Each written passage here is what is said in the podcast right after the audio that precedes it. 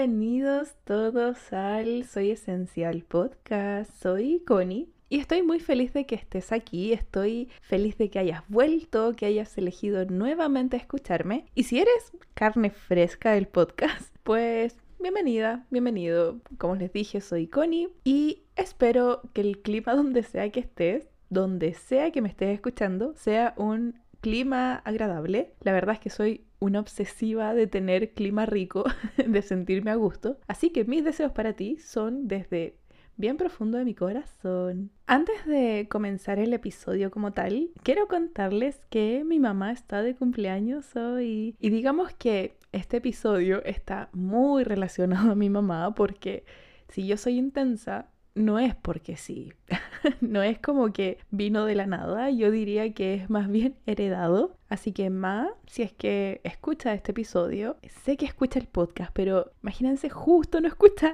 este episodio. Ma, si escuchas este episodio, te deseo un precioso cumpleaños, un maravilloso nuevo año de vida, lleno de días plenos, te amo infinito. Y ahora sí, a lo que vinimos. He tenido unos días muy, muy interesantes. He conocido mucha gente digo, los dos fines de semana anteriores he tenido eventos. Uno con mujeres donde la mayoría es de origen fuera de Chile, lo cual hizo muy interesante todo. Compartí muchas culturas, conocí muchas nuevas ideas, formas de ver la vida muy diferente, muy interesante. Y si eres una de esas mujeres con las que compartí, con las que hablamos cosas más profundas o con las que quedamos de ir por un coffee o algo, les mando un beso enorme, son maravillosas.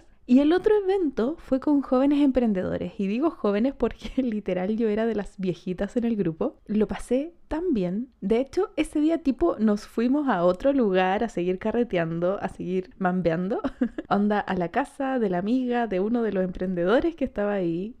fue muy cool. Pero a lo que iba, conocí muchas personas en estos fin de semana, estos dos fines de semana anteriores, conocí muchas historias, personalidades y aunque suene medio hippie pachamamico, conocí diferentes tipos de magia con estas diferentes personas. Y pude ver en contraste como no lo hacía de verdad hace mucho tiempo y comencé a preguntarme, ¿quién soy yo en medio de toda esa gente? ¿Qué es lo que tengo para entregar? Y a medida de que fueron avanzando las horas, yo seguía compartiendo y me fui dando cuenta de la importancia de conectar con otros, de cómo algunas personas te entregan A, B y C, pero tú les entregas X y Z. Y comencé a observarme ahí, a entender mi lugar en esta red. Y mi lugar fue la intensidad. Mi lugar fue hablar de mi experiencia, hablar de lo que creo, hablar de lo que siento, hablar sin detenerme a pensar en que tal vez al de al lado piense que estoy loca. Y entre más verdad, entre más intensidad sin juicio yo expresaba, más fluía la conversación y lográbamos llegar a temas de, de conversación que eran de interés para diferentes personas. Eran cosas muy interesantes, cosas que tal vez uno no se cuestiona en el día a día o cosas con las que uno no puede hablar con cualquiera. Esa clase de cosas las hablé. Me di permiso Perdón, es que mi papá, que sé que también escucha el podcast, hace unas semanas comenzó a molestarme y me decía, me di permiso de, me di permiso de. Sé que no era en mala, solo me acordé de eso y me dio risa. bueno, aquí va de nuevo papá.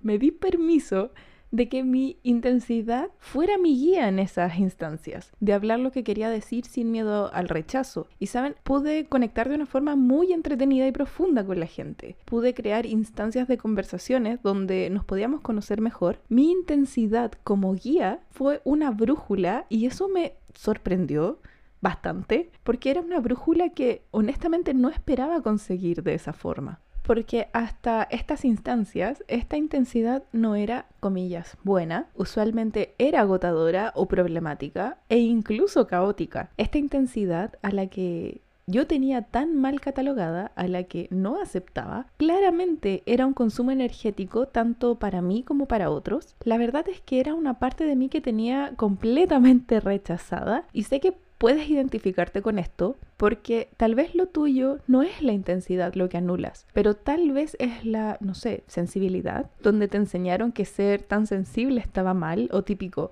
no es de hombres.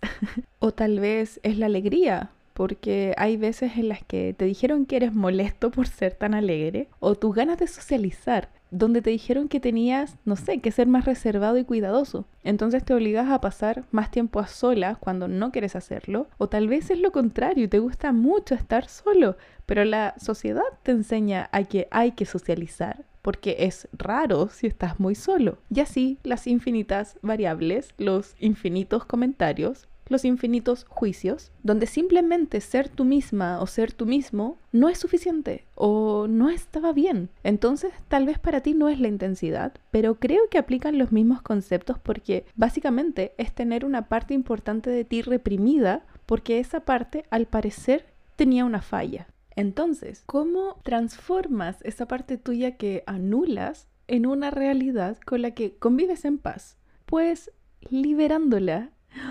¡Qué miedo! Yo sé, y creo que no lo había entendido bien hasta ahora, porque mi psicóloga literalmente me lo explicó así. Bueno, me lo explicó con el enojo, porque yo le había dicho que tenía que aprender a enojarme y ella me respondió que no, que no tenía que aprender a enojarme, simplemente tenía que enojarme. Y yo con tragedia porque tenía miedo a transitar esa emoción, le tenía miedo al sentirme enojada y le pregunté que qué pasaba si dejaba una cagada más grande con mi enojo, qué pasaba si alguien se enojaba más, por ejemplo, o cualquier cosa. Y su respuesta fue que simplemente si dejaba la cagada, porque era una posibilidad que no, pero si quedaba, pues se solucionaba la cagada y no comprendí hasta ahora lo que realmente estaba intentando decirme, que era básicamente que yo tenía que priorizar los sentimientos que tenía. Tenía que dejarme sentir, transitar esas emociones, porque iba a ser la única forma de entender cómo vivo realmente esas emociones. Y no olvidemos lo que ya hemos hablado aquí en el podcast, los roles de las emociones, donde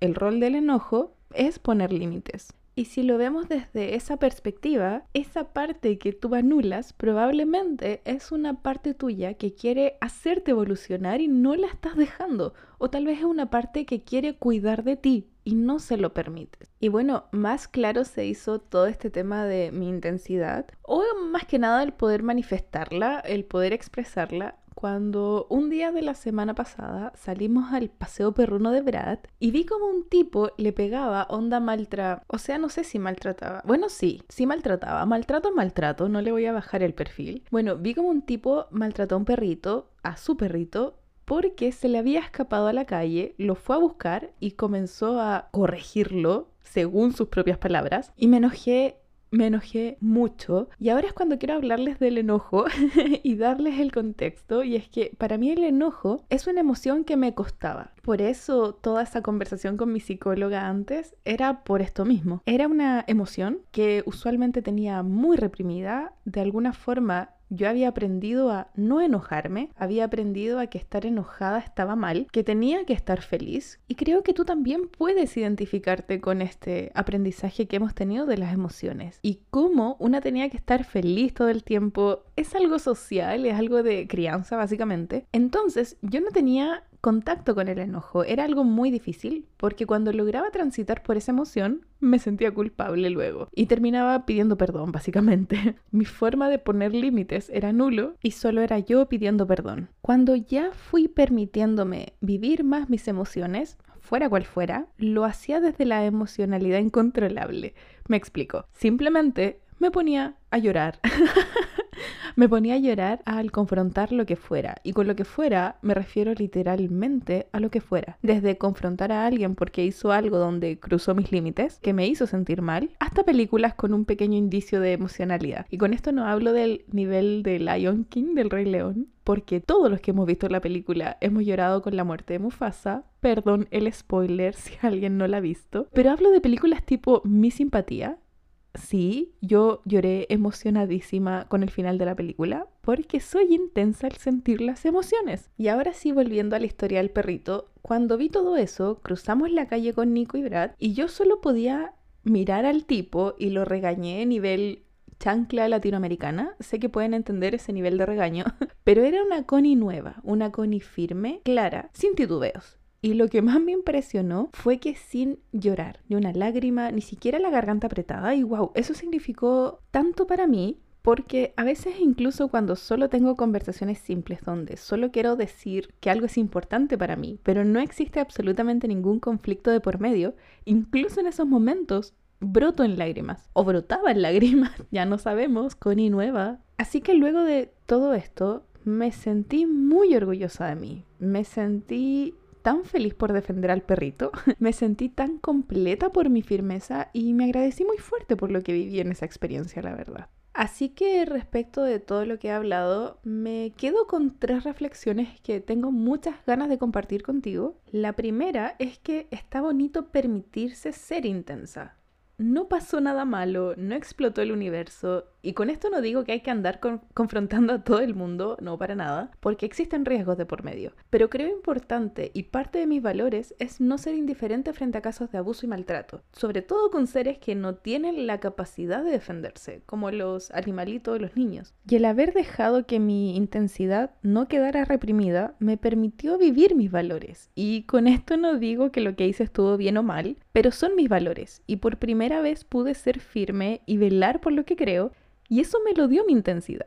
Esa intensidad que muchas veces me hizo sentir mal por creer que era muy apasionada con las cosas, que eso estaba mal. Y a ojos de tercero, esta frase, ay, me la decían siempre, se repetía un montón, no tienes que ser tan apasionada.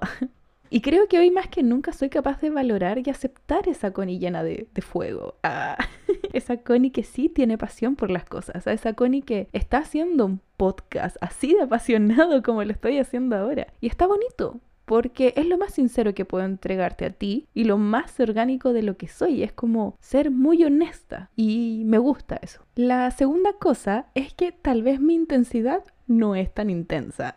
y me explico. Es muy probable que también yo haya creado un monstruo desde la represión de lo que sentía. Y posiblemente puede que mi intensidad no sea este dragón furioso quema humanidad, y tal vez sea más un dragoncito tipo Mushu de Mulan. Y me quedé pensando, bueno, hay que decir que Mushu salvó a China. Y me quedé pensando en lo mucho que he creído en mi intensidad, pero tal vez solo hice una idea más grande de algo escondido, como Voldemort, que no nombrarlo solo hacía crecer el miedo a ese ser. Esto es lo mismo. Puede ser que mi intensidad en comparación a la humanidad no sea tanto y yo solamente creé un monstruo que en realidad no es tan terrible. Paréntesis, ¿saben que me encanta hacer paréntesis? Que me acabo de dar cuenta que he usado muchas metáforas de películas o he hablado o mencionado películas. No sé qué me dio con las películas, fue sin querer, solo me acabo de dar cuenta. Pero sigo. Les estaba hablando de que tal vez creo un monstruo, que mi intensidad no es tan intensa. Y eso pasa mucho por todos estos juicios y por toda esta estructura de las cosas que se supone que debiéramos hacer y sentir. Y cuando tú sientes un poco distinto, comienzas a sentir que hay algo mal contigo y comienzas a esconderlo. Y pareciera que se hiciera más grande. Y es solamente un juicio que creaste desde muy pequeño. Y tal vez si lo dejas ser, no era tanto. Y es muy posible que a nadie le importe. Entonces, tal vez mi intensidad no es tan intensa. Y de ser así, ¿por qué no liberarla? ¿Por qué no dejarla ser? Tal vez ahí está, y es lo que nos lleva a la tercera parte. Ahí está el motor o esa cosa que a veces sientes que te falta, como hay algo incompleto en mí, puede ser que sea esa parte que está reprimida, que pensaste que iba a quemar a la humanidad entera y posiblemente no pasa nada y genera más bienestar que otra cosa, un aporte más grande. Y ahora sí entrando a la tercera y última reflexión de todo esto, es que encontré la forma de canalizar y usar esta pasión o esta intensidad como un motor y no pensar que es una desventaja. Estoy canalizándolo para que sea el motor inicial de mi empresa, para que sea el motor de todo lo que quiero entregarte a ti, a todos los que escuchan el podcast o que están en la comunidad de una u otra forma, ya sea por las sesiones, las terapias, los talleres, los cursos. Definitivamente para mí esta es la mejor forma de, canalizar esta intensidad y esta pasión. Y ya llevándolo más tangiblemente, lo primero es sentir estas emociones apasionantes, obviamente, pero luego plasmarlas al papel, hacer journaling, no sé, ordenar las ideas, escribir episodios o directamente grabar el podcast. Incluso estos últimos días he estado canalizando eso que siento tan intenso en cocinar cosas ricas y ha sido superior, una forma de usar esa pasión en disfrutar aún más la vida. Cambiar el punto de vista de que es una desventaja y verlo como mi motor ha cambiado absolutamente todo lo que sentía al respecto. Y no quiero terminar este episodio sin decirte que si tú eres intensa así como yo, o más, o menos, pero te has sentido identificada con algo de lo que he mencionado, pues no eres una intensa sola y lo estás haciendo demasiado bien. Lidiar con estas emociones puede ser increíblemente agotador. Creer que hay algo mal contigo puede ser devastador, al menos para mí así ha sido, pero yo solo quiero decirte que no estás mal, no tienes que ser menos intensa, eres perfecta así, tal cual eres. Solo busca una forma de que esa intensidad, que esa pasión en ti, primero no te consuma, que aprendas a vivir con es parte de ti, es parte de lo que te hace ser quien eres, ser así de especial, que incluso te agradezcas por sentir como sientes. Escríbete una carta o mírate al espejo y abrázate con tus emociones. Todo lo que eres es lo que te ha sostenido hasta donde estás hoy. Todo lo que eres es lo que te ha hecho vivir las mejores aventuras y experiencias en tu vida. Y es muy posible que esa pasión sea la que vaya a cambiar el mundo en algún momento. Los cambios en el mundo no vienen desde la, desde la suavidad, vienen desde la pasión. Así que la próxima vez que caigas en hacerte juicio a ti, en castigarte por tu sentir o por tu reacción, piensa en que lo que tienes es lo que el mundo necesita para seguir cambiando y evolucionando. ¡Wow! ¡Qué episodio! Literal es el episodio que me hubiese gustado escuchar a mí hace varios años atrás. Estoy muy emocionada, me hace mucha ilusión que lo, que lo hayan escuchado. Gracias por llegar aquí, gracias por ser parte de esto, gracias por darme un espacio en tu día. Recuerda que siempre puedes contarme tus reflexiones del podcast, me encanta leerlos, me hace muy feliz, me ayuda a mí también a procesar las ideas. Esto es un feedback, así que siempre puedes escribirme. Te amo un montón y nos escuchamos el próximo martes. Ya sabes, es una cita. Bye.